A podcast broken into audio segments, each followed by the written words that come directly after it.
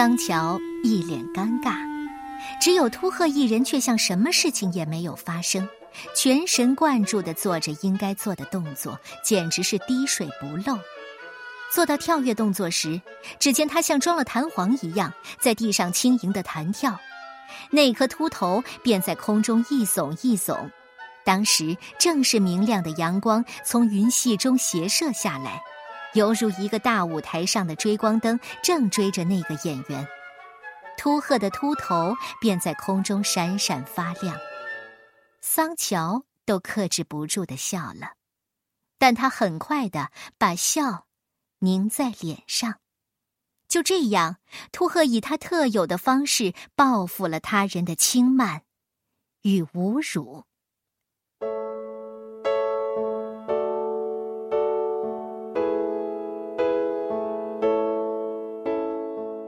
但秃鹤换得的是众人的冷淡，因为他使大家失去了荣誉，使油麻地小学蒙受了耻辱。孩子们忘不了那天会操结束之后，一个个灰溜溜的从人家眼皮底下退出场外，退回教室的情景，忘不了事后桑乔的勃然大怒与劈头盖脸的训斥。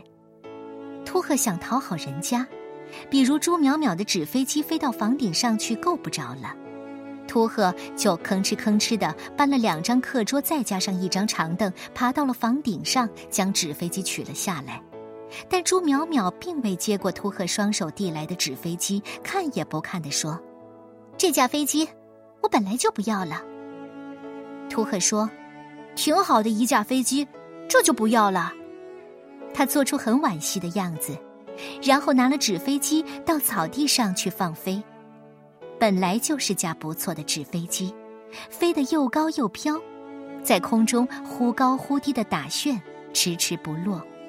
他做出玩得很快活的样子，还嗷嗷嗷的叫，但他很快发现，别人并没有去注意他。他又放飞了几次，然后呆呆的看着那架纸飞机慢慢的飞到水塘里去了。这天，秃鹤独自一人走在上学的路上，被一条从后面悄悄的追上来的野狗狠狠的咬了一口，他哎呦叫唤了一声，低头一看。小腿肚已经鲜血如注，等他抓起一块砖头，那野狗早已经逃之夭夭了。他坐在地上，歪着嘴，忍着疼痛，从路边掐了一枚麻叶，轻轻的贴在伤口上，然后他找了一根木棍拄着，一瘸一拐的往学校走。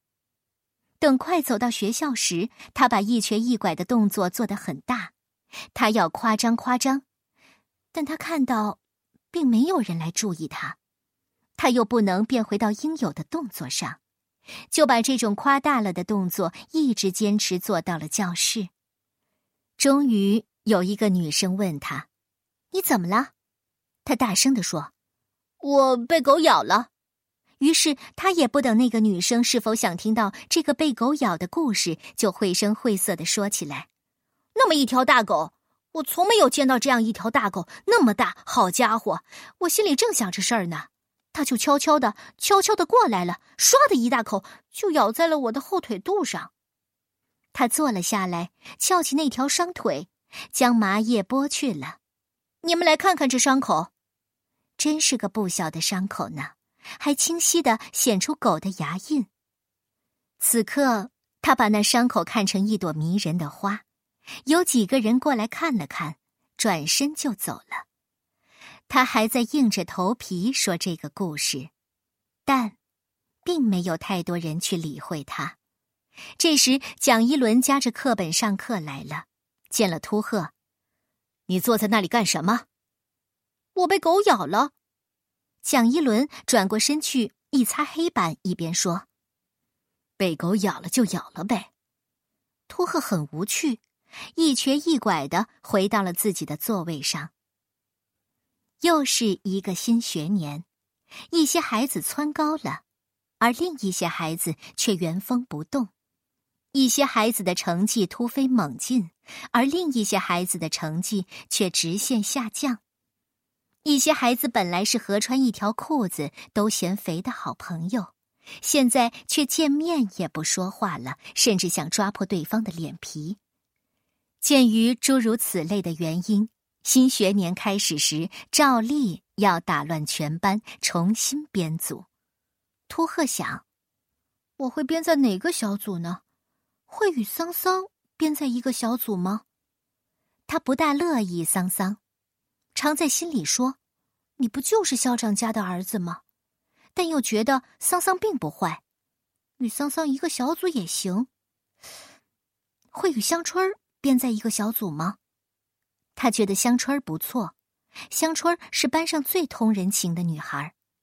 但香春儿的姐姐脑子里出了问题，常离家出走，搞得香春心情也不好，经常没心思搭理人。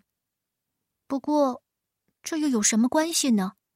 就与香春一个小组吧，或许我还能帮他出去找他的姐姐呢。但谁也没有想到要和秃鹤编在一组，秃鹤多少有点属于自作多情。等各小组的初步名单已经在同学间传来传去时，那些得知秃鹤就在他们小组的同学就一起找到了蒋一轮。我们不要秃鹤，蒋一轮纠正道：“陆鹤。”一个女生说：“叫陆鹤也好，叫秃鹤也好，这都无所谓。反正我们不要他。”蒋一轮说：“谁告诉你们他与你们就是一个小组的呢？瞎传什么？”蒋一轮等把这几个孩子打发走之后，用铅笔把秃鹤的名字一圈，然后又画了一道杠，将他插进了另一个小组。那道杠就像一根绳子，拽着秃鹤，硬要把他拽到另一个地方去。这个小组的同学又知道了秃鹤被分给他们了，就学上面的那个小组的办法，也都来找蒋一轮。就这么搞来搞去的，秃鹤成了谁也不要的人。其实啊，大多数人对秃鹤与他们分在一个小组，倒也觉得无所谓。但既然有人不要了，他们再要，就觉得捡人家不稀罕要的，于是也不想要了。蒋一轮将秃鹤叫到办公室：“你自己说，你自己打算分在哪一个组？”秃鹤用手指抠着办公桌。我说：“你别抠办公桌。”秃鹤就把手放下了，说：“愿意在哪一个组呢？”秃鹤又去抠办公桌了。哎，我说你，让你别抠办公桌就别抠办公桌。秃鹤就又把手放下了。你自己选择吧。秃鹤没有抬头，我随便。说完就走出了办公室。秃鹤没有回教室，他走出校园，然后沿着河边漫无目标的往前走，一直走到了那个大砖窑。当时砖窑顶上还在灌水，一窑的砖烧了三七二十一天，现在都已烧熟了。再从顶上慢慢的灌上七天的水，就会落得一窑的好青砖。熟坯浇了水，就往外散浓烈的热气，整个窑顶如同被大雾弥漫了。从西边吹来的风，又把这乳白色的热气往东刮来。秃鹤迎着这热气，一步一步的走过去。后来，他爬到了离窑不远的一堆砖坯上，他完全被笼罩在了热气里。偶尔吹来一阵大风，吹开热气，才隐隐约约的露出他的身体。谁也看不到他，他也看不到别人。秃鹤觉得这样挺好，他就这么坐着，让那湿润的热气包裹着他。抚摸着他。